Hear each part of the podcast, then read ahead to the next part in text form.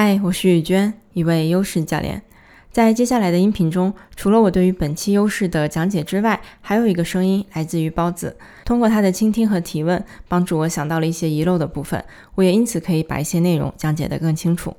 这个优势解读的系列内容来自于 Strength Profile 这份优势测评。如果你还不了解的话，可以去听听之前发布的《带你认识三份专业优势测评》那期内容。相信你点开这期音频，应该是对于我们即将讲解的优势有兴趣。那我们就直接开始吧。现在我们看 drive 跟 pride 这两个优势。那我们先看这个 drive，就为什么翻译成内驱力呢？因为它其实指的是一种内在的动力。就这个 drive 这个词，在它的优势定义里面，它说的是我们会推动我们自己达到我们想要达成的一些东西。所以就听得出来，它是你内在的推动力，天然内在你就有这样一股动力，知道说。有的事情是你想做的，那你就会自然的找到这个能量去做。其实这个我觉得，如果你有的话，应该也是挺明显能感受到的。就是很多事情你不需要等别人来推，甚至你不喜欢别人来推你，别人如果交代你或者是让你做的，你反而会有一股可能是阻力或者是不太舒服的感觉。但如果说这个事情是你自己想做的，不管是跟你的兴趣有关，还是你就觉得这个事儿有意义，你当你一旦明确了你想做，那么你就会用各种方式推动自己去做。但是具体到，因为咱们单纯讲。这个驱动力，它就每个人的方式不一样。就像如果你刚好又是个 planner，对吧？你计划性很强，你可能就会用做计划的形式推动自己去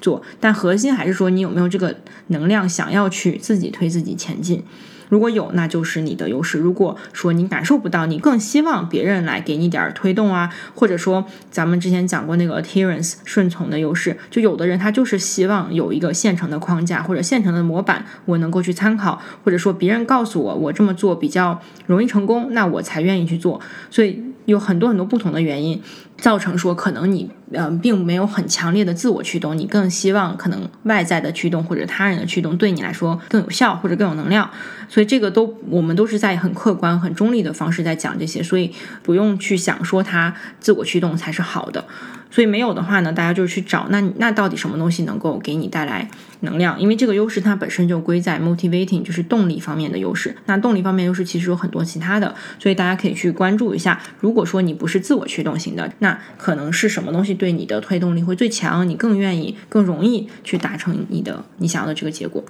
然后接下来看这个 pride，嗯，pride，嗯，单词是自豪啊、骄傲的意思。但是我在这边看了它的定义，觉得它更像是自己给自己定一个高标准的意思。就是说，你会先定一个很高的标准跟呃一个一个结果在那边。然后呢，这个 pride 自豪的情绪来自于当你自己达到了你自己定的那个标准之后，你会体验到这种很自豪的感觉。所以它的前提其实是你会给自己定标准，就有一点点类似大家感受到那种有的人是。比较完美主义嘛，那我个人不是很喜欢用这种很强烈的词，就是定义就标签别人，因为他其实就是在说，有的人他首先他做任何事情他都希望是一个好的结果，但这个的原因就为什么你想要一个高高的标准，为什么你要给自己定这么一个东西呢？又会不一样，有不同的因素。可能有的人是因为，比如说对别人负责，是一个非常负责任的人，所以他就希望我做的事情真的能达到我说的话，我就真的做到。然后我说我要做到多好，我就真的要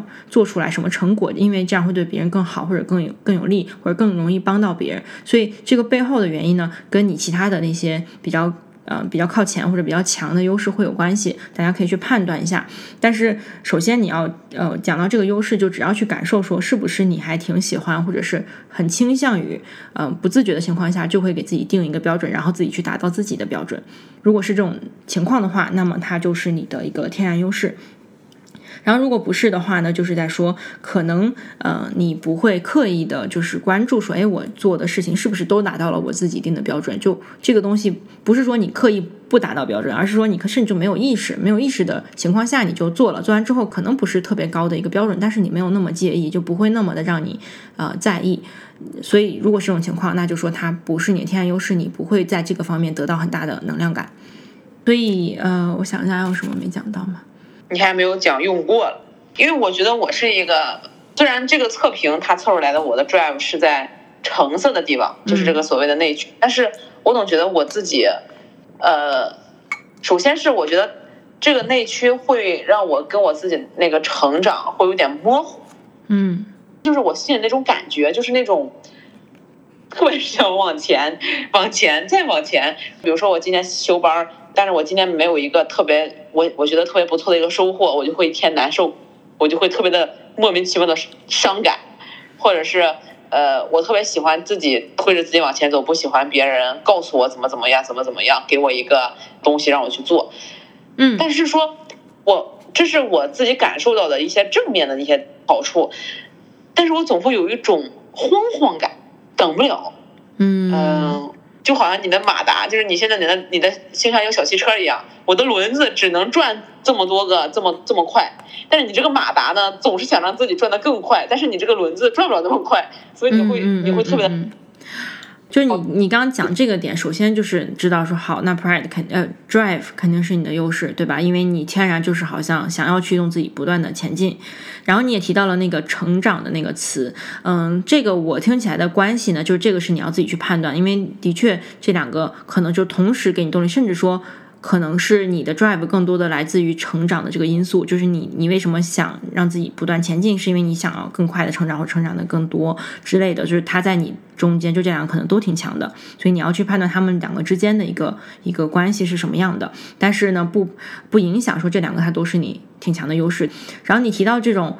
如果说你让你感觉有点焦虑，或者是有点好像有点着急，对吧？听得出来是那种你想。能做更多或者前进更多，那这个其实就有点像是我们说用用过了的情况，就可能这个优势你太想要，呃，drive 自己走更远，或者是让自己更快的达到某一个结果，所以说有点像是你非常想要多用这个东西，甚至说你已经因为你有这个想法，代表你已经在多用了嘛，对吧？你你内心有很强的东西，让自己赶紧多走一点，所以这种时候就一个第一个意意识到，哦，可能是这个优势太强了，对吧？我现在可能用的太多了。那在你意识到之后呢，我们是尽量用代替或者是让其他优势来帮忙的一个方式，而不是强压自己不要去去用这个，因为你做真的做不到。就当我们特别想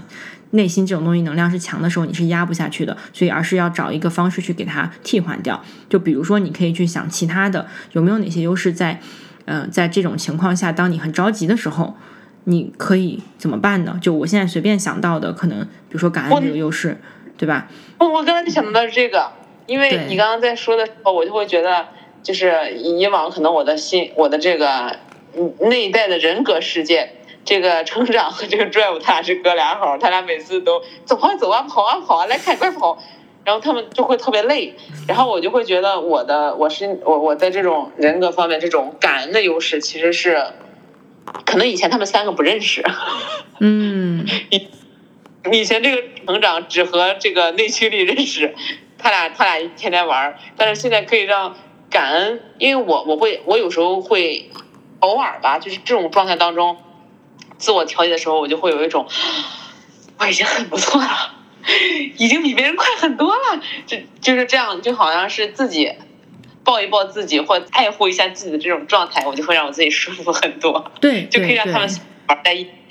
是的，是的，是，我觉得特别好，就是这种，就是这个意思。而且它真的不只限于说呃感恩，对吧？有很多比其他的，比如说同情一下，同情心在自己身上，self compassion，去关怀自己啊，或者说去呃，就是把你的注意力从只用 drive 上面转到你其他那么多的优势上面。就是我们的目的是让你所有的如果都是你的优势的，重新认识他们，让他让你自己知道，说我有这么多工具可以去随时的去使用，然后替换着使用。你不能死磕着一个用，对吧？它。你肯定有那么多东西，你可以平衡起来，然后可以让他们在不同的场合下发挥他们的呃更更适合的一个一个状态。嗯嗯嗯，是的。